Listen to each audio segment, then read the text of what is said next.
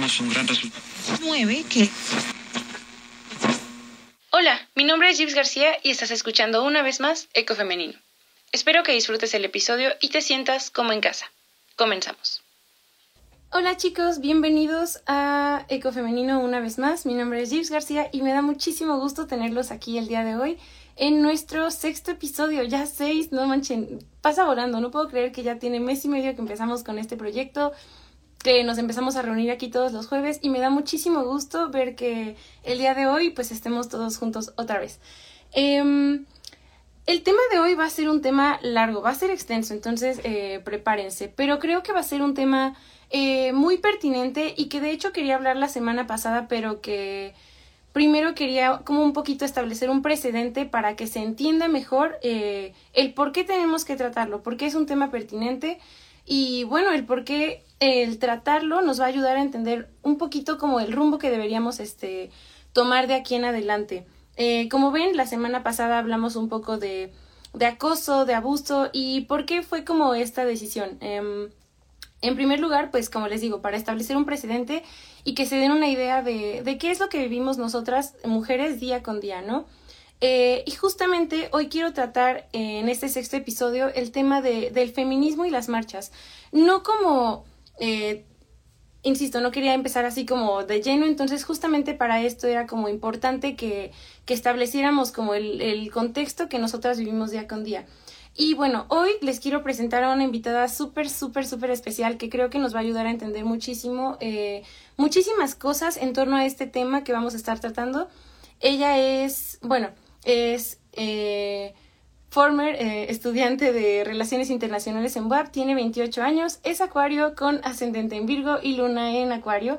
Eh, Formo parte de, desde el 2018 hasta hace unos meses de 33 Mujeres, que es un colectivo para la equidad de género y actualmente se encuentra estudiando una maestría en desarrollo económico. Eh, sin más por el momento, les quiero presentar a Sam Carrillo. Le voy a dar la bienvenida aquí al foro, permítanme tantito. Entonces, esperamos a que se conecte y para que la conozcan, porque de verdad es un honor para mí tenerla aquí con el día, el día de hoy con ustedes.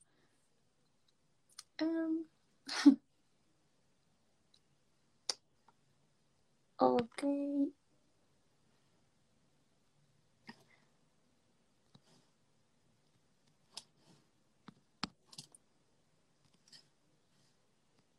Ok, en teoría, ahí está. Ok.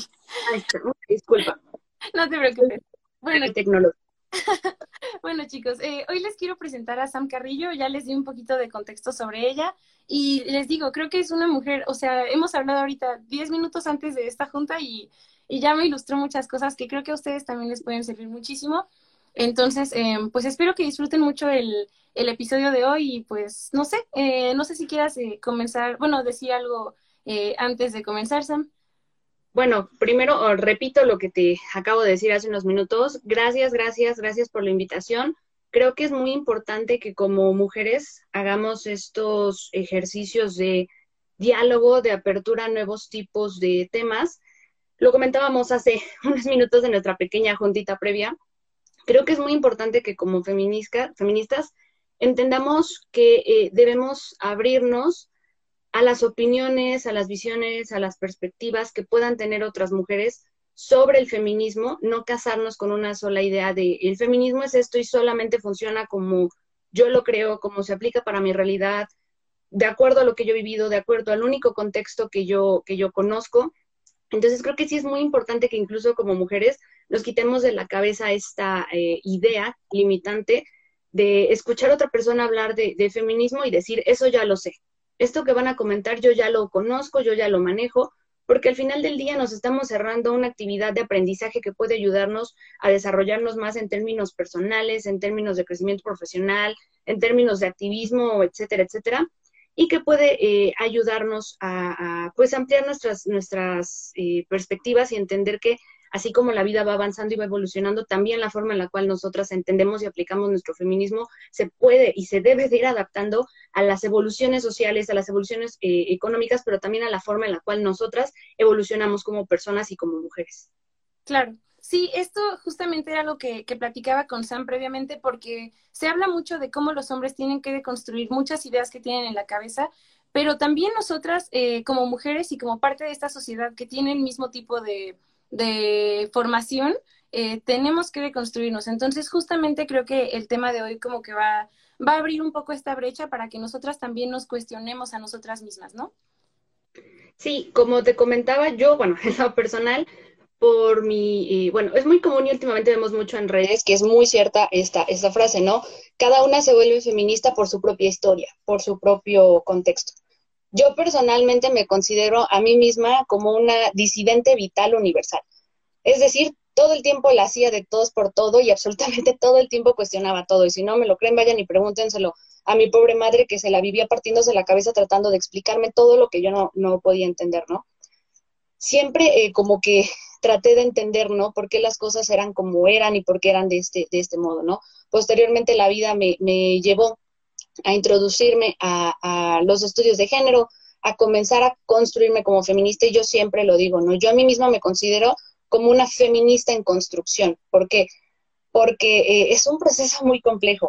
Implica eh, una revisión no solamente a la violencia que existe allá afuera en el sistema, a la violencia de las relaciones, a la violencia de todo nuestro entorno hacia nosotras, sino también en las mismas violencias que nosotras ejercemos contra nosotras mismas y que nosotras ejercemos contra otras mujeres y contra otros, otros hombres, ¿no? Y contra las personas no binarias, ¿no? creo que este proceso del, feminismo es muy complicado. Yo creo que el llegar y, autoposicionarte como yo soy ya la feminista más consumada es muy complicado, porque tienes que llegar a este punto, como te lo decía hace unos minutos, de eh, pues tener la capacidad de anteponer el bienestar colectivo de otras mujeres, de respetar las decisiones de otras mujeres que quizás elijan caminos diferentes al tuyo, pero que no los hace menos valiosos ni los hace menos este, dignos de respeto, el también entender que no todas las mujeres tenemos las capacidades o las mismas oportunidades de acceder a nuestros derechos o a los servicios. Entonces, es, es, muy complicado y, yo lo menciono constantemente, ¿no? Yo creo que conforme va eh, evolucionando mi vida a nivel personal, a nivel eh, profesional, etcétera, etcétera, eh, me voy deconstruyendo y a la vez me voy construyendo como feminista. Y personalmente yo creo que cuando va a terminar esta construcción, nunca, porque todos los días y siempre se puede eh, eh, aprender algo nuevo y sobre todo si nos permitimos este tipo de diálogos en donde quizás lo que para ti es bueno, para mí no lo sea, pero podamos establecer esta barrera de, vamos a establecer, perdón, derribar esta barrera y hablarlo desde el respeto y desde la empatía para no solamente eh, romantizar la sororidad, sino a usarla como una herramienta que nos pueda conectar entre nosotras. Claro, sí, completamente de acuerdo. Yo creo que eh, el escuchar a los demás nos hace unas personas más plenas y muchísimo más cultivadas para nuestro propio entendimiento. Entonces, muchísimas gracias por estar aquí el día de hoy, Sam. De verdad es un honor. Gracias, gracias, gracias a ti por la, por la invitación. Ok, eh, bien chicos, pues sin más por el momento, pues vamos a comenzar. Eh, me gustaría preguntarte a ti, Sam, que, que, tienes justamente una formación un poco más, más amplia para ti. ¿qué es el feminismo? Y un poco como establecer el, el precedente histórico de cómo ha ido evolucionando hasta, hasta lo que es en nuestros días. Uy, inserte meme de, uy, muchas cosas, ¿no? Pues eh, a diferencia de lo que mucha gente eh, cree, el feminismo no es algo nuevo, no es algo que esté de moda, no es algo que esté en, en tendencia. Los movimientos por los derechos de las mujeres existen desde hace mucho, ¿no? existen muchos especialistas y muchas feministas que al feminismo como tal lo denominan la lucha histórica pacífica más, más larga de toda la historia, ¿no? Estamos hablando de una historia de aproximadamente 300 años, en donde eh, eh, en sus comienzos no podríamos hablar como tal de un feminismo, pero sí podríamos hablar de movimientos por los derechos de las mujeres, ¿no? Las ancestras, ¿no? Mujeres como eh, Christine de Pizan, Virginia Woolf, Mary Wollstonecraft, comenzaron mediante sus escritos a cuestionarse por qué las mujeres vivíamos diferencias eh, socioeconómicas, sociopolíticas eh, con respecto a los hombres. ¿Sí? Eh, queda bien claro, ¿no? Y me, y me gusta mucho una frase que utiliza Simón de Beauvoir, es, es más que claro que físicamente somos diferentes, pero eso no tiene por qué eh, perpetuar o significar que social, cultural y económicamente tengamos que ser diferentes y tengamos que vivir en patrones diferentes y tengamos que tener reglas o estar sometidos a cuestiones diferentes. Es decir, los cuestionamientos sobre el sometimiento de las mujeres son muy antiguos. No es algo que date de, de, hace algunas décadas, ¿no? últimamente, pues gracias al, al estallido de las redes sociales, es como que muchísimo más fácil ver cómo se llevan estos movimientos en otros lados del mundo, pero eso no quiere decir que, sean nuevos, han existido desde hace siempre, ¿no? Eh, ahí con respecto a, lo de las llamadas olas del feminismo, eh, yo he tenido la oportunidad como que eh, de acercarme a cuestiones de contenido histórico del feminismo y básicamente para mí, para mí personalmente, yo diferencio las olas sobre todo en las cuestiones de los debates que se, que se toman, ¿no? Las primeras olas del feminismo generalmente las sitúan en finales del siglo XIX, principios del siglo XX, en donde ya se empiezan a hablar sobre cuestiones de derechos eh, civiles como derechos del voto y cuestiones que se empiezan a acercar a, las luchas eh, laborales, luchas sindicales, pero ojo, repito, no quiere decir que antes no existieran esas, esas luchas. Incluso para las que estén como que muy interesadas en eso, les recomiendo leer, hay mucha literatura este, de mujeres eh, socialistas que fueron las primeras que empezaron como que a, cuestionarse estas, estas diferencias, ya no solamente en términos de lo sexual y lo biológico, sino también ya en términos de clase, ¿no? Posteriormente los debates comenzaron a evolucionar y la segunda ola comienza a retomar perspectivas ya un poco más amplias que incluyen, por ejemplo, eh, la autonomía corporal, nuestros derechos sexuales, pero ojo, algo que tiene que quedar así como que súper claro, las evoluciones entre las olas es porque se han ampliado los contenidos que, que, se debaten y los contenidos de la lucha y los contenidos que se buscan. No es así como que ya conseguimos los primeros, este, los primeros objetivos y ya no, nos pasamos por los siguientes. No, desafortunadamente se observa que si bien hay, ciertos derechos que ya se ganaron, como el derecho a la educación, el derecho al voto, el derecho a la propiedad privada, aún siguen existiendo muchísimas limitantes. Y eh, los últimos, los feminismos de la tercera ola, hay ciertos especialistas que los identifican como esta cuestión de los feminismos que son mucho más amplios, en donde se deja de tener así como que un solo feminismo y empezamos a tener ya muchas visiones de feminismos, porque las mujeres alrededor del mundo se empiezan a dar cuenta que el feminismo, no me gusta llamarlo como tradicional, pero el feminismo de la primera ola viene pues desde Europa. Entonces viene de una realidad que a las mujeres latinas, a las mujeres negras, a las mujeres indígenas, a las mujeres mestizas, a las mujeres trans, las mujeres lesbianas pues no nos, no nos representan, ¿no? Entonces comienzan a surgir estas perspectivas y estas necesidades de ampliar los debates y de ampliar las, las visiones. Hay otras especialistas que consideran que la tercera ola sería ya esta cuestión de cómo las eh, movilizaciones sociales o las movilizaciones civiles ya se convocan vía plataforma, ¿no? Que es algo muy común y creo que es algo que, que la mayoría de, las mujeres que hemos ido a las marchas lo sabemos, ¿no? Simplemente eh, tú empiezas a seguir un hashtag o sigues alguna página de alguna colectiva que sea importante o alguna asociación que sea como que muy importante y reconocida en tu ciudad. Ellas convocan, te dicen la marcha es de tal a tal, traes esto, tal hora, perfecto, tú llegas. No importa que tú no conozcas a nadie, no importa que tú no estés afiliada a ninguna eh, organización o a ninguna colectiva o agencia del tipo, de este, simplemente estás, ¿no? y cómo estas mismas redes sociales nos han servido para entender que lo que estamos viviendo las mujeres en México es una realidad muy similar a la que sufren las mujeres en, Argentina, a las que sufren en, Estados Unidos, incluso del otro lado del mundo, ¿no? A las, por las feministas en, en, Corea o las feministas en, África, nos está ayudando a vincularnos y personalmente, al menos en mi propio proceso de deconstrucción, creo que una de las cosas que más me ha ayudado tanto a empoderarme, a sentirme segura de mí misma y a poder llegar a donde sea que yo esté y decir, sí, soy feminista en construcción, sin que me dé miedo de que me apedren, es el hecho de saber que no soy la única que piensa de esta manera, ¿no? Que, existen, y no solo una, que existen cientos y miles de millones de mujeres que tenemos el mismo sentir, que tenemos el mismo pensar y que queremos seguir en, en la lucha, que estamos comprometidas por avanzar eh, eh, en concretar nuestros derechos. No sé si más o menos me, me di. Es que hablar de la historia del feminismo es como que muy amplio, ¿no?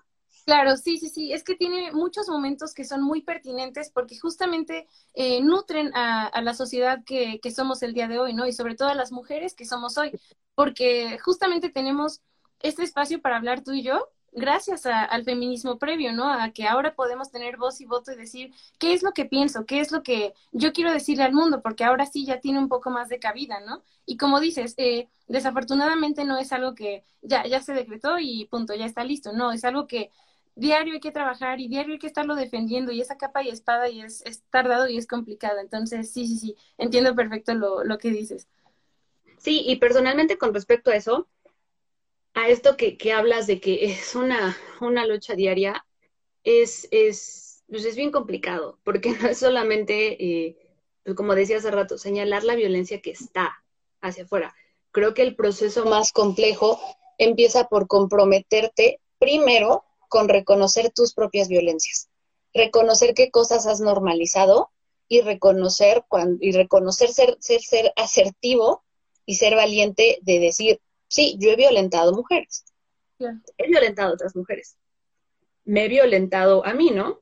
O en mi caso, yo te puedo decir que personalmente en, este proceso de mi deconstrucción, yo siempre lo digo, yo llevo un, eh, bueno, toda la vida de disidente, de disidente eh, vital universal, eh, que serán unos 16 años de, trabajo de deconstrucción, 8 años de trabajo consciente de deconstrucción, en donde ya no violento a otras mujeres o ya no las violento en, mayor medida, soy consciente cuando estoy a punto de ejercer una violencia y como que me, me controlo, me gobierno, me, me domino, pero aún me violento a mí misma de muchísimas formas, ¿no? Entonces, por eso a eso me refiero que es un proceso muy largo, es un proceso que, que, que, requiere mucho compromiso, que requiere mucha energía, pero que vale muchísimo la pena si te decides y si te permites tomarlo y vivirlo. Claro, y justamente hace rato también me hablabas un poco que esto es más complicado porque justamente todos seguimos formando parte de esta sociedad este, heterocentrista, ¿me habías dicho? Es que pues es, lo que te comentaba hace rato, es, es bien complicado porque al final del día tú empiezas como que a cambiarte el chip, pero la gente, el sistema, lo que consumimos, ¿no? La, la, la televisión, los productos, pues siguen bajo este eh, eh, cis heteropatriarcado, ¿no? Este patriarcado porque pues es un sistema patriarcal que da la primacía al hombre sobre la mujer. Hetero porque es heterosexual, porque los, los varones homosexuales están en un nivel más bajo, considerados relegados sobre los varones heterosexuales. Y cis se refiere a esta cuestión de eh, que considera que el, que el género es binario, ¿no? Que solamente es hombre o mujer. Entonces estamos hablando de un sistema que reniega a la, a la mayor parte de, de, la población, ¿no? Porque si nos pusiéramos a ver realmente quiénes son los hombres heterosexuales con una capacidad adquisitiva que tienen el chance de tener poder en el sistema capitalista que vivimos, nos encontramos así chiquitos, ¿no? Y con respecto a esto del sistema, ¿no? Y a lo que te decía que yo me violento todavía, eh, pues es bien complicado. Te metes a las redes sociales y encuentras así un chorro de, de, de que la dieta de esto, que haz crecer tu cabello, que opérate la nariz, que esto, que aquello, que el otro. Y este, ahora sí que un comentario personal, ¿no? Platicaba el, otro día con una de mis mejores amigas de la universidad, que ella es mi compañera de deconstrucción eh, más antigua. Es con la compañera con la que yo comencé este camino del feminismo. Comenzamos, ya sabes, eh, hablando entre nosotras de, oye, es que es que se me hace que como que esto no está cool, ¿no? Se me hace que como que esto que tal persona le hace a tal persona era violencia, pero todavía como que nos daba muchísimo miedo hablarlo, muchísimo miedo eh, indagarlo, y en el camino, eh, pues nos hemos acompañado muchísimo, ¿no? Yo le comentaba, oye, es que tengo ganas de operarme la nariz, ¿no? Y ella me decía, se me hace muy raro que tú precisamente tú, a quien yo considero como que eh, la persona que más se acepta físicamente, me diga esto, ¿no? Entonces hubo un momento en el que me hizo cuestionarme a mí misma, ¿no? Fue como de, ¿realmente quiero operarme la nariz? ¿Realmente necesito operarme la nariz?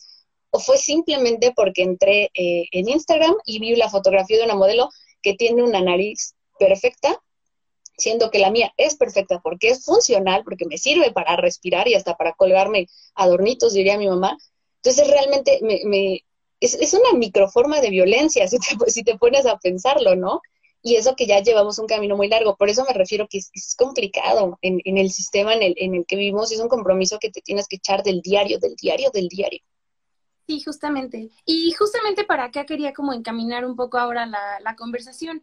Eh, ok, es una, una deconstrucción constante y ha habido varias olas, ¿no? Pero aquí quería preguntarte un poco como en tu experiencia, eh, ¿cómo ha sido la, la explosión de, del feminismo ¿Cómo la percibiste tú? ¿A qué me refiero? Eh, un poco porque, por ejemplo, al menos en mi caso, yo empecé a, hablar de feminismo y a, realmente deconstruir este tipo de conceptos que tenía en mí hace unos cinco o seis años, que fue cuando yo empecé a ver una eh, visibilización, de, de, las marchas y decir, ok, esto está pasando, ¿no? Y también eh, preguntarte, ¿tú cómo viviste esto de ver que las marchas ya son una realidad que realmente está ahí eh, constante cada año y que este pensamiento ya no solamente es como que uno lo manifiesta en su círculo inmediato, ¿no? Como dices, con, con sus amigas más cercanas, sino que ahora ya se está buscando eh, hablarlo por todas partes, ¿no? Pues ahora que lo mencionas, ha sido algo, eh, repito, ¿no? Insisto, creo que es muy cierta esta frase de que cada quien se hace feminista por su historia. Y, y es muy, es muy curioso porque he de decir que yo me siento muy afortunada porque eh, la vida, Dios, el universo, a lo que ustedes quieran creer, ha sido muy bondadoso conmigo y me ha puesto en el camino correcto y me ha presentado como que a las personas eh, adecuadas para que yo pudiera continuar o encaminarme en este, en este camino, ¿no? Yo desde que era niña cuestionaba absolutamente, absolutamente todo.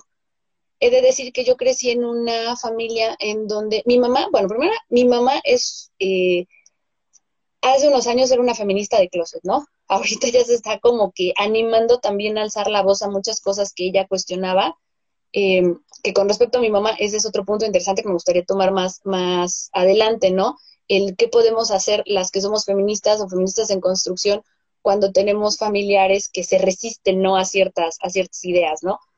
El punto es que mi mamá eh, siempre nos trató con mucha igualdad, a mi hermano y a mí nunca hubo una cuestión como de diferencia de tu hermano sí puede hacer esto porque eres hombre, tú no porque eres mujer. Desafortunadamente sí era muy marcado el tú lo tienes que hacer con más cuidado porque por ser mujer eres más vulnerable a que te pase algo. Pero como tal nunca crecí con esta limitación de tú por ser mujer no puedes hacer eh, X o Y cosa, ¿no? Entonces, he de decir que en mi casa siempre me dieron como que la oportunidad de abrirme y de decir lo que sea que, yo estuviera pensando y, no era considerado como tonto o como estúpido como irrelevante. O sea, siempre me dieron como que esa, esa seguridad. Posteriormente, cuando yo llego a la universidad, pues me encuentro con Sol, que es, es, mi, mi, amiga, mi compañera de deconstrucción más grande, y comenzamos a ver que tenemos ciertos, a pesar que nuestras historias y nuestros contextos son muy diferentes, empezamos a tener como que ciertas eh, similitudes, ¿no? Particularmente, yo tuve la gran oportunidad de tomar un seminario de estudios de género dentro de mi formación universitaria, ¿no? Que personalmente a mí si me lo preguntas, es algo que yo creo que todos y todas deberíamos eh, de estudiar, ¿no? En mi seminario de estudios de género, yo eh, conozco a la cual yo digo que es la, la mujer o la causante de sacarme del closet feminista, y de, y de, de empoderarme al, hecho de decir, ¿sabes qué? Sí, sí soy feminista, no, no sé absolutamente todo, hay muchas cosas que aún tengo que aprender y que tengo que investigar, pero estoy en el proceso y no tengo ningún problema con esto, ¿no? Que ella fue, ella fue mi maestra, fue una de mis mejores amigas, la doctora este, eh, Diana Karina, y ella eh, como que me empezó a, a, instruir y a guiar y ella nos empezó a acercar a Sol y a mí muchísimo a esto de las, de las marchas, ¿no? Te estoy hablando de hace, ay, qué triste, de hace como 10 años, qué triste que ya pueda decir yo eso, ¿no? Estoy hablando, te estoy hablando de hace como, de, hace como 10, eh, 10 años, ¿no? Y me acercó a un mundo que para mí fue como que muy nuevo, así como de, wow, o sea, esto, esto de verdad tiene tanta gente y tiene como que tantas seguidoras, o sea, era, era, para mí, sinceramente, yo era de esas personas que decían, es que estas locas, es que estas exhibicionistas, es que estas mujeres que hacen esto, que hacen, estas no me representan, ¿no? Y algo que me encanta inserte el meme del feminismo no es tu manager, mijita, como para que te represente, ¿no? Y en este, en este camino ella nos empieza a acercar hacia realidades muy, muy diferentes a las que nosotros habíamos, habíamos vivido, muy diferentes eh, el, tipo de mujeres con las que yo estaba acostumbrada a, convivir. E incluso algo que a mí personalmente creo que me terminó de dar el empujoncito final fue que en ese, eh, en ese lapsus yo estaba terminando una relación amorosa de muchísimos años a la cual ya llevaba yo enganchada bastante tiempo, ¿no? y no había sido consciente de la cantidad de violencia emocional que mi pareja me ejercía. Pero lo más difícil de todo no fue eso, también el hacerme consciente y responsable de la cantidad de violencia emocional que yo ejercí contra él, porque normalizaba cosas como el, los celos son este, naturales, es que te ama, etcétera, etcétera. Entonces, en, ese, en este proceso que yo te digo, cuando yo me empecé a, a acercar a esta cuestión de los movimientos, me di cuenta que ya llevaba pues bastantes años eh, gestándose, que las redes sociales pues ayudaron a que se hiciera como que más conocido, pero ojo, hay que quitarnos esa idea como de, pues es que es de moda y nada más porque empezó ahorita ya lo están siguiendo, ¿no? O sea, hay mujeres que llevan dedicándose toda su vida, o sea, mujeres que ya son mayores a los 80 años, que llevan dedicándole toda su vida a este tipo de, de, de movimientos.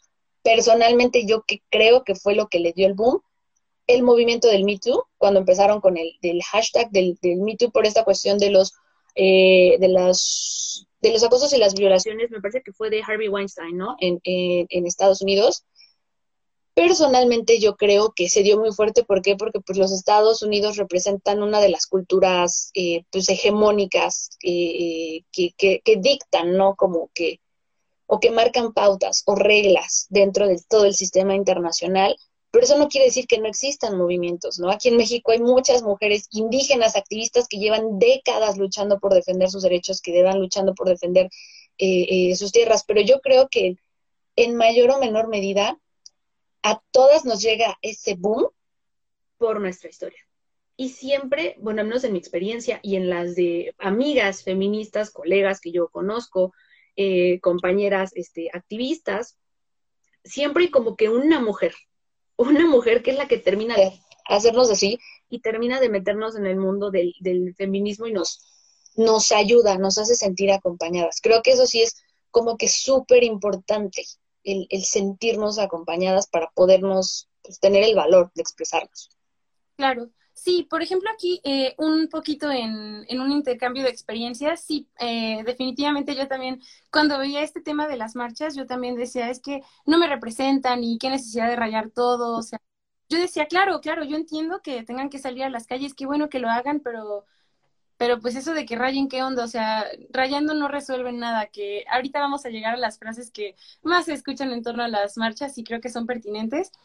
Y sí, de entrada yo, yo también pensaba así, ¿no? Y, y ahorita, la verdad, veo hacia atrás y digo, no manches, es un camino enorme lo que uno recorre para poder deconstruir ese tipo de cosas. Y al menos a mí, en mi caso, eh, recuerdo que lo que más me, como que me orilló a decir, no, es que esto es la única forma en que, en que la voz se hace valer, fue como con el, el caso de Mara Castilla, que justamente eh, también yo UPAEP, entonces ya desde ahí para mí representó un caso muy cercano porque dije, no manches, yo voy en esta misma universidad, ¿no?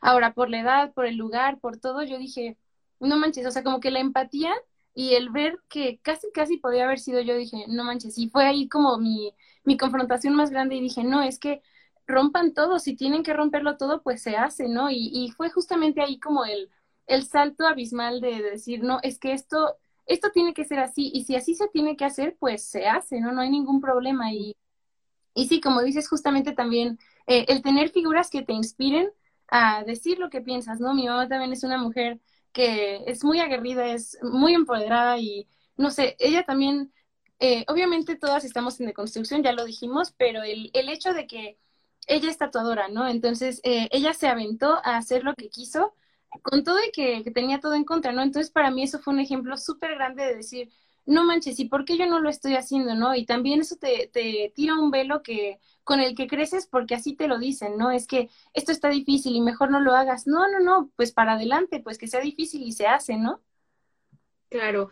Y esto que dices de, las madres es, es, bien interesante porque neta que eh,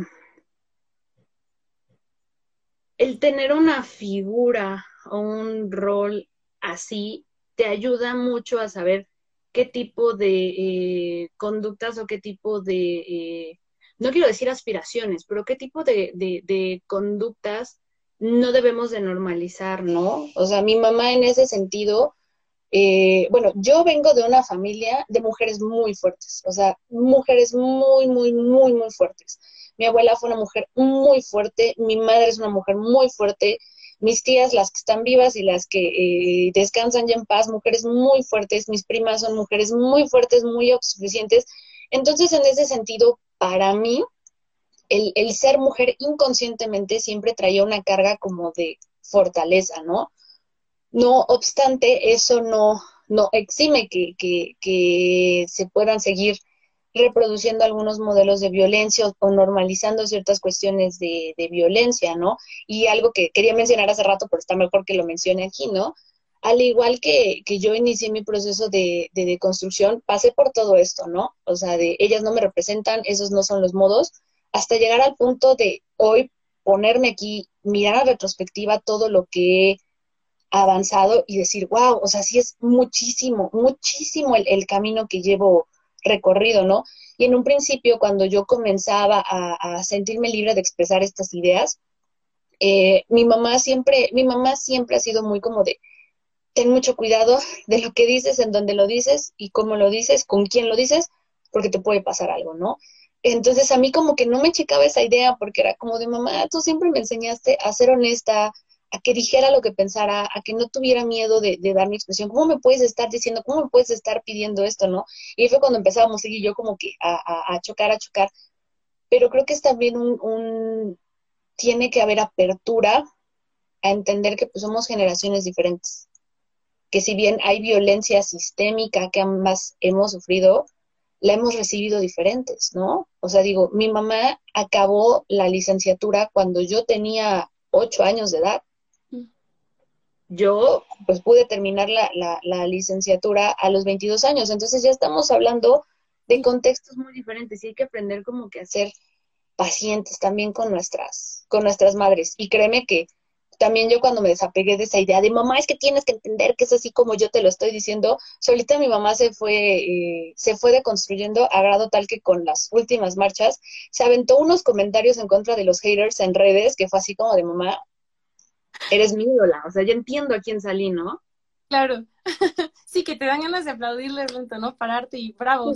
Sí, sí, que dices, o sea, me gustaría regresar y decirle a mi yo de hace 10 años, ten paciencia, o sea, es, es, es un proceso y va, va poco a poco. Y al final del día algo que sí es súper importante, y creo que esto se tiene que mencionar y es algo que desafortunadamente no entendemos. El proceso de deconstrucción es personal, aunque eh, tengamos compañeras de deconstrucción o súper amigas, cada una lo va deconstruyendo como puede y como se lo permite. O sea, no puedes obligar a otra mujer a decir, es que tú lo tienes que ver ya en la perspectiva en lo que yo te estoy diciendo. No, pero para eso sirven estos espacios de diálogo, ¿no?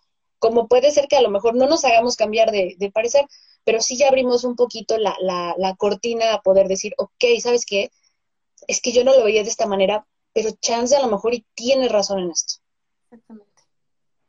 Sí, por completo. Yo creo que eh, la escucha es la mejor arma de todas. Escuchar y aprender qué es lo que el otro tiene para decir definitivamente es lo mejor que uno puede hacer porque dices, oye, hay, hay una realidad y hay unas cosas que están mucho más allá de lo que yo creía hasta el día de hoy y eso es algo súper interesante y que también, eh, insisto, nos hace crecer muchísimo, no solamente como personas, sino ahora, eh, como hablamos el día de hoy, como mujeres, ¿no? Como mujeres que entienden la una de la otra. Y, por ejemplo, un poquito aquí en esta parte de, de asimilar el, el, movimiento, las marchas y también entender como un poco el propio crecimiento que se está teniendo, eh, quería preguntarte un poco como en tu transición y en tu eh, empezar a deconstruirte, ¿cómo fue eh, el empezar a manifestar abiertamente lo que pensabas respecto a, a los hombres? ¿Cómo es que ellos reaccionan? Porque déjame te cuento algo, o sea, personalmente a mí cuando, cuando yo comenzaba y ya me ponía yo en mi moño de, no, es que esto no está bien y no digas esto porque estás violentando, estás haciendo comentarios misóginos, sexistas, machistas, etcétera, era como, ay, ya, como un tipo de ridiculizar o, o, rechazar así por completo una idea en lugar de tener esta apertura que justamente estamos hablando, ¿no? Entonces, un poco para ti, ¿cómo fue esta parte? Pues repito, yo he sido muy afortunada en ese sentido y he tenido a la gente indicada que me ha sabido guiar, ¿no? Cuando yo tomé la clase, el seminario de estudios de género, éramos, ¿qué te gusta? Como 18 estudiantes, de los cuales eh, 15 éramos mujeres y 3 eran hombres. Y teníamos un compañero detestable, detestable, detestable, detestable, ¿no? Exageradamente eh, machista, exageradamente misógino, exageradamente discriminador, exageradamente eh, racista. Eh, no voy a decir su nombre porque no viene al caso, ¿no? Él, yo creo que él solo, eh, esté donde esté, se va a dar a conocer por, por quién es, ¿no?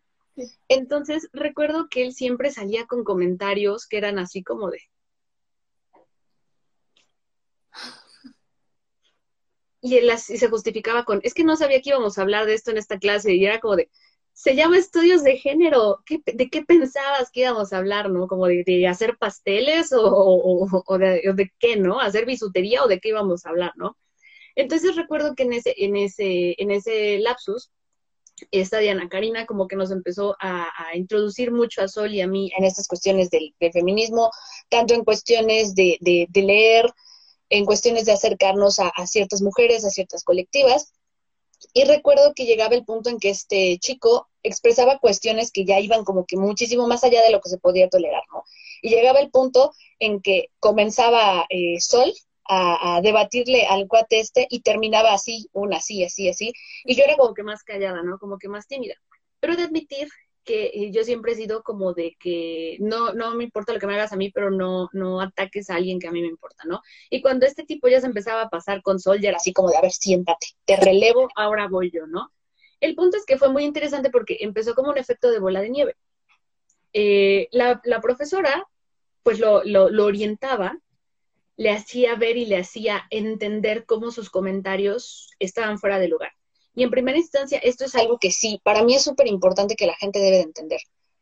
Debemos de quitar ese eufemismo de que es libertad de expresión y es mi comentario.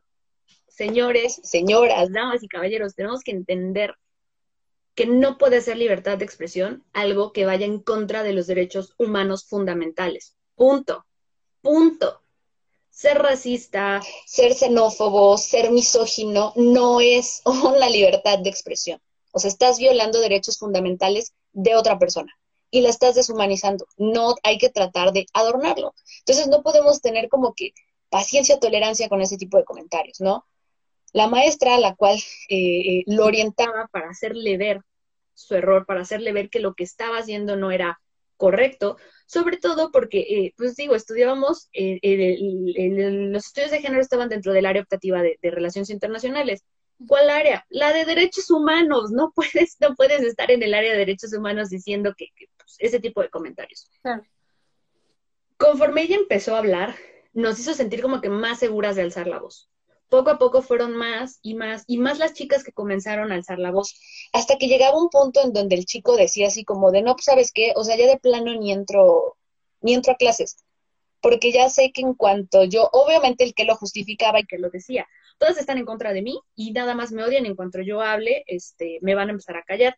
Y entre nosotras era muy chistoso porque cuando terminaban las clases, la mayor parte no las, no las, no las conocíamos, yo sé que, bueno, en esa etapa de mi vida yo era como súper introvertida y no, me costaba mucho trabajo socializar con la gente, ¿no?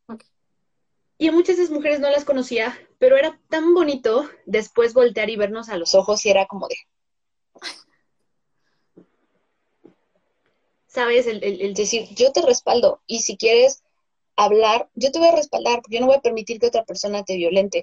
Entonces empezó como esta pequeña red, este pequeño entramado en mí, en mi experiencia, que me empezó a ayudarme a posicionarme, a posicionarme, a posicionarme. Posteriormente llegó el punto en el que yo, eh, digo, ya tenía la confianza de hablar y decir directamente, yo creo que las cosas son así y yo no creo que sea correcto tu comentario y esto, aquello, el otro, pero como tú dices, siempre te encuentras con, con, con las negativas de otras personas. Siempre te encuentras con el de, es que, que son exageradas, es que, que esto, que aquello, que el otro, esto también me recuerda a cuando yo tuve la oportunidad de conocer y de platicar con Mónica Díaz de Rivera, que es la actual este, secretaria de la Secretaría de Igualdad Sustantiva. Y Mónica me dio uno de los mejores consejos que me han dado en este movimiento feminista. Yo le decía, Mónica, es que me hierve la sangre, o sea, me hierve la sangre al ver a gente que deshumaniza y que dice este tipo de comentarios. Y ella me dijo, ¿a ti te interesa ser feminista en construcción? Sí. ¿Estás comprometida? Sí. ¿Segura? ¿Estás segura hasta llevarlo hasta el último punto? Sí. Debes de tener un hígado de acero. Me dice así de fácil. debes de tener un hígado de acero porque debes de entender que va a haber puntos en los cuales no vas a hacer que, otra persona cambie. Quizás lo que tú le digas puede ser una semillita que se le quede y que le dé vueltas y vueltas y vueltas y vueltas y vueltas. Puede que sea el catalizador que lo haga cambiar, que lo haga despertar, o puede ser que se le resbale como el agua. Pero si sigues en este camino, enojándote como te enojas, me dice, me invitas a tu funeral en tres años porque vas a acabar pero muerta del, coraje. Pero también en este proceso de mi deconstrucción, conocí a muchos hombres que también eran como que muy conscientes de que este, eh, este sistema cis heteropatriarcal también los violenta a ellos y que estaban más abiertos. Hombres que cuando yo los conocí ya tenían un proceso de deconstrucción y otros que apenas lo estaban iniciando. Entonces fue muy padre el, y me dio sinceramente mucha esperanza conocer hombres que eran así como de, sabes que me cuesta mucho trabajo entender esto, pero sí quiero poner de mi parte. Quiero hacerlo desde lo que me corresponde a mí, no desde lo que te corresponde a ti. Entonces creo que eso es algo que me sirvió, me sirvió mucho, mucho a mí y personalmente creo que eh, una, eh, eh, la última de, no es cierto, no fue la última, una de mis exparejas era un hombre que estaba muy comprometido en su deconstrucción.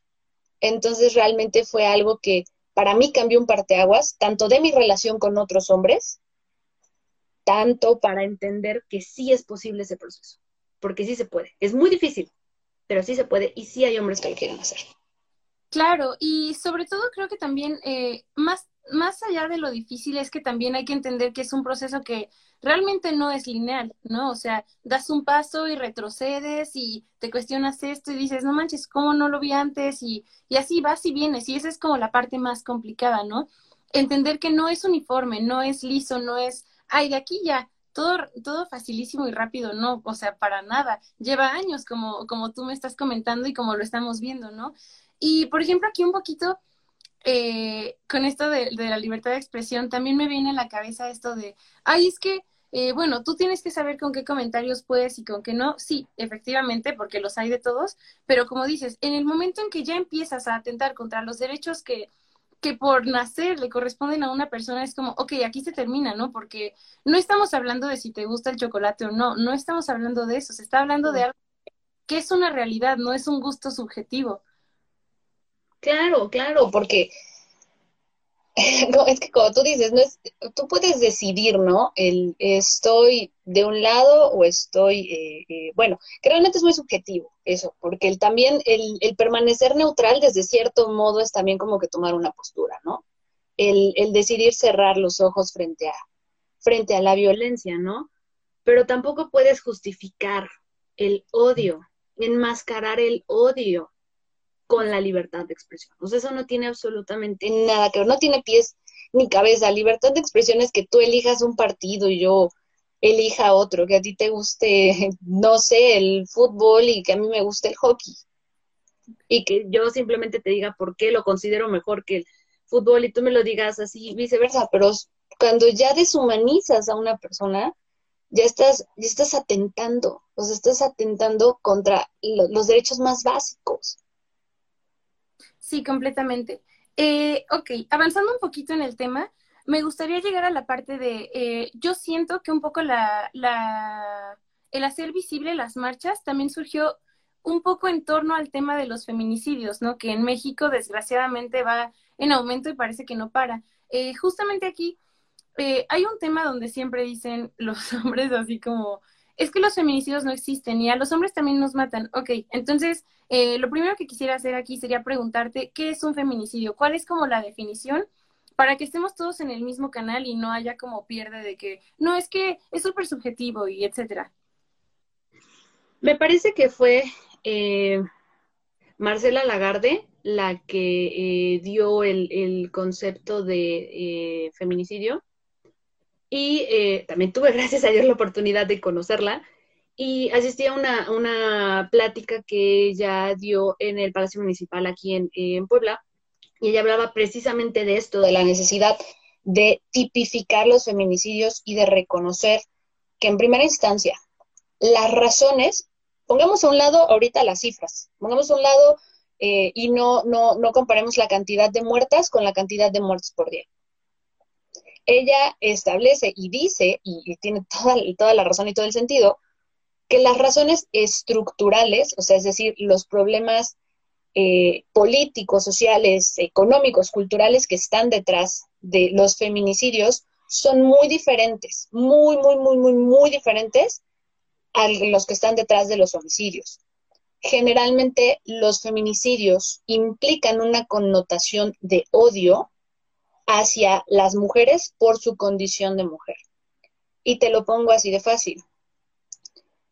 ¿A cuántas mujeres las encuentran violadas, destazadas, descuartizadas, desolladas, eh, eh, partidas en pedacitos y generalmente o casi siempre se encuentran sus genitales eh, expuestos y ellas son dejadas, no sé, esparcidas en público con, la intención de denigrar sus cuerpos, versus los, la cantidad de, de hombres que mueren, sí, por violencia, pero no bajo las mismas condiciones que no son ni violados, ni son, ni son ultrajados, ni son este, denigrados, ni son marcados en sus cuerpos, ni absolutamente nada.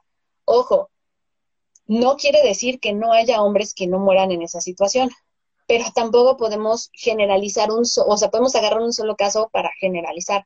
Ahora, ya si nos vamos a los números, nos vamos a dar cuenta que las cifras de mujeres que mueren y que desaparecen al día en México son alarmantes. Son, me parece que las últimas cifras que yo revisé de Human Rights Watch, no recuerdo muy bien, pero decían que era aproximadamente 11 mujeres al día. 11 mujeres al día. Estamos hablando que 11 mujeres al día bajo estas condiciones. O sea, no es lo mismo que morir por un balazo, por un eh, navajazo, por un ataque violento, que repito, también es algo que el Estado tiene que atender a morir calcinada, violada, ultrajada, eh, descuartizada. O sea, esa es la cuestión. El feminicidio tiene una connotación de odio que va dirigido al hecho de ser mujer. Entonces, es por eso que en primera instancia necesitamos tipificarlo. Porque el feminicidio, si ya lo hice una vez, lo va a volver a hacer. Por eso, por eso hay que tipificarlo. Sí, y justamente algo que leía, eh, porque hace unos meses hice un, documental de violencia de género también para la, escuela y todo esto, era también muchas veces, como no se tipifica justamente el, feminicidio, las muertes se declaran como, como homicidio, como muerte accidental, incluso como suicidio. ¿En qué momento yo me voy a suicidar exponiendo mis genitales? O sea, no, no tiene nada de sentido. Y entonces aquí entra como esta esta lucha que se tiene que llevar a cabo justamente para tipificarlo y decir, es que esto es real, no nos lo estamos sacando de la manga, no es decir, ay, me odian eh, por ser mujer, porque no me lo estoy inventando, es porque así es, porque así se ve, porque así lo dicen las cifras, ¿no?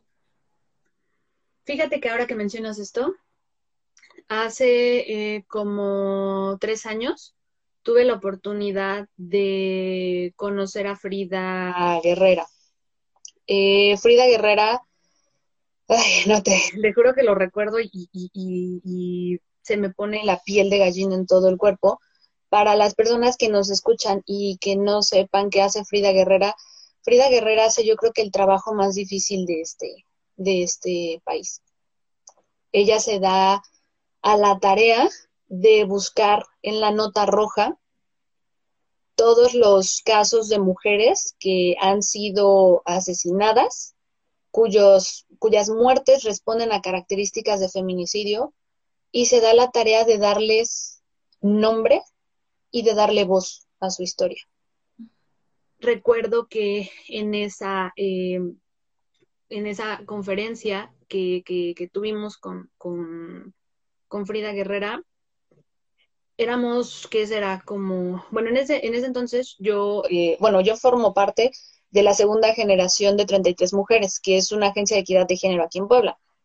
Eh, nos convocaron a una serie de conferencias en donde llevaron a Frida Guerrera. ¿Y qué será? Ah, debemos de haber sido como, como 44 mujeres, a lo mucho, ¿no? Las 33 que éramos de la segunda generación y algunas de la primera generación.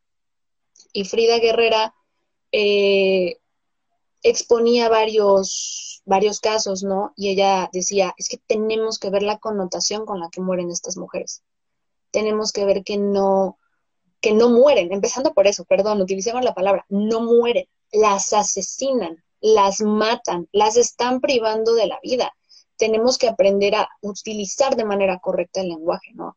Y ella mencionaba el caso de una eh, médica, que eh, digo, por respeto a, sus familiares de su memoria, no voy a mencionar un caso, no voy a perdón, no voy a mencionar su nombre, pero fue un caso muy sonado aquí en, Puebla. Ella eh, fue asesinada con mucha violencia y al final el, Ministerio Público dictaminó que fue un suicidio. Y la autopsia dictaminó que ella se suicidó dos veces. O sea, la asfixiaron, como no pudieron, la, la torturaron y la, asesinaron y después la volvieron a, a colgar y fue de lo que murió, ¿no? Entonces nos estamos dando cuenta que no son las mismas características por las que mueren los hombres. Y no es el negar que exista violencia hacia los hombres, pero es el, poner el dedo y el hacer el llamado de atención de que nos están matando por razones diferentes, nos están matando por connotaciones diferentes. Y recuerdo que en esa, en esa plática Frida, Frida Guerrera decía, nos da mucho miedo como mujeres acercarnos a este tipo de historia porque sabemos perfectamente que la que fue Mara, la que fue eh, Montserrat, la que fue Vanessa, el día de mañana puedes ser tú o puedo ser yo. Pero tenemos, o sea, tenemos que, que, hablar de estos temas y tenemos que acercarnos a estos temas. Y la razón por las cuales los feminicidios han sido catalizadores de las marchas es porque ya estamos hartas. No podemos seguir siendo ciudadanas de segunda categoría. No se pueden seguir violando nuestros derechos. No podemos vivir en un lugar que no garantiza nuestra seguridad y nuestro acceso más básico a los derechos fundamentales. Necesitamos también asegurar justicia para las víctimas y para las familias. Te aseguro incluso que si nos ponemos a checar ahorita las estadísticas de cuántos casos han tenido realmente un juicio y que hayan tenido una sentencia, ¿cuántos vamos a encontrar? De mil casos, ¿cuántos quieres que encontremos? No, no creo que lleguen ni al 5%, la verdad. 5% es muy esperanzador. Exactamente. Y aparte estás de acuerdo que eh, eh, la, la saña, el odio con el cual se perpetúan estos crímenes, no se les puede dar una sentencia como cualquier otro criminal. No les puedes dar chance de tener una libertad condicional por buena conducta. No, para nada. Sí, es, es un tema bastante eh, escabroso y justamente creo que por lo mismo se tiene que hablar, porque justamente el no hablarlo hace pretender que no pasa, ¿no? Y claro que pasa, y pasa diario, y pasa horrible, y pasa más de lo que quisiéramos admitir todos. Entonces, sí, justamente creo que eh, esta es una parte que quería tocar porque, como te digo, creo que es aquí donde las marchas y los métodos entran justamente en cabida y en conversación, ¿no? Por ejemplo, aquí, eh, empezando un poquito con este tema de las frases comunes que, que giran en torno a este, a este tema de las marchas, eh, un poco es esto de, ok, eh, es que rayando y rompiendo no arreglan nada, ¿no? ¿Por qué, ¿Por qué no mejor van y meten denuncia y así? Entonces, ok, remitámonos al, al sistema jurídico. ¿Cuánto de eso es accesible para para mujeres que, como bien decías tú, no tenemos la misma formación, no tenemos el mismo alcance de ir y pararnos aquí a la fiscalía y meter una denuncia. O sea, realmente es, es muy difícil y es muy complicado para, para cada mujer porque no se nos puede juzgar como con la misma vara, porque no, no tenemos esa misma condición. Y ahora este tema de, es que eh, rayando no arregla nada, ok, pero tampoco el hecho de que destaces mi cuerpo cuando me muera es algo bueno. Entonces, no tengo derecho a estar enojada por lo que viven miles de mujeres que podrían ser yo. Fíjate que ahora que tomas ese, ese tema, es algo que personalmente yo considero muy complejo porque tenemos que entenderlo tanto como feministas, como mujeres, como ciudadanas e incluso los hombres como ciudadanos, que hablar específicamente de, el por qué el sistema no nos hace caso y el por qué en las marchas estamos subiendo las formas de, acción, em, implica entender las fallas del sistema y las fallas del Estado en muchos aspectos y muchos sectores, ¿no? En primera instancia, eh, perdón, es que esto que voy a mencionar creo que, no es lo que quería saber, pero creo que sí es importante como que mencionarlo. Todas tenemos nuestra propia historia, nuestro propio contexto y tenemos acceso a diferentes tipos de recursos y de servicios desde que somos chicas, ¿no? Entonces es muy injusto utilizar esta frase o esta premisa de ¿por qué no lo dejó? ¿Por qué no lo denunció antes? Vamos por partes.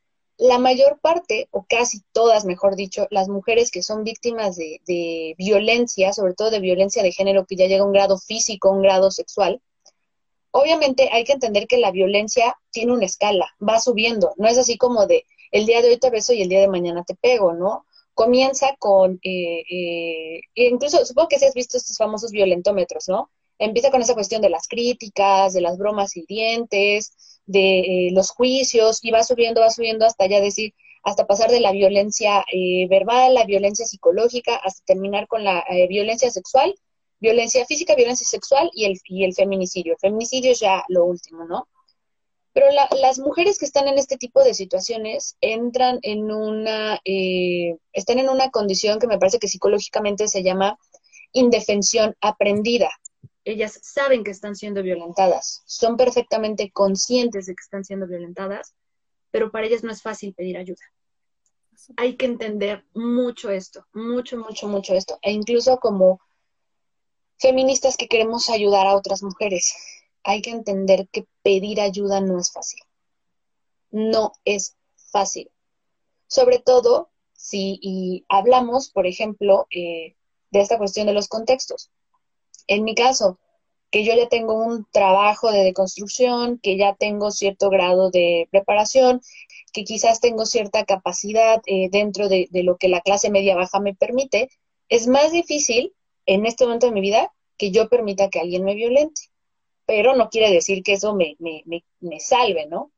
Ahora entonces vamos al contexto de una mujer de un estrato social bajo, que a lo mejor es de ascendencia indígena, que quizás ni siquiera habla español, que creció en un entorno de violencia en donde el papá le pegaba a la mamá, les pegaba a todos los miembros de la familia y en donde el papá abusaba sexualmente de, la mamá, lógicamente esta niña cuando se convierta en la mujer va a normalizar todo esto. Y, y si vive la misma situación, difícilmente va a salir va a salir de, va a salir de eso. Entonces creo que sí es súper importante, súper, súper, súper importante que entendamos que no todas tenemos los mismos privilegios ni las mismas capacidades. Y es precisamente lo que se pide, que el Estado se haga responsable de que esas mujeres, todas en general, pero sobre todo esas mujeres de los sectores más marginados, sean las que tengan el acceso más fácil a la justicia y el acceso más fácil a, a mejorar estas condiciones. Ahora, ¿Por qué vamos subiendo en las marchas? Y te lo voy a poner así de fácil. En el último, en el último año, año y medio, eh, varias de mis conocidas se me, se me acercaron para eh, que yo las orientara con respecto a estas cuestiones de las denuncias. Que ojo, yo no soy, yo no soy experta, digo, no soy abogada, pero eh, repito, afortunadamente he conocido a las a, personas que me han orientado entonces yo he ayudado a estas personas a llegar con las personas que realmente saben del tema, ¿no? Esta es la primera parte del episodio. Te invitamos a escuchar la segunda para descubrir en qué termina este tema. Nos escuchamos en unos momentos.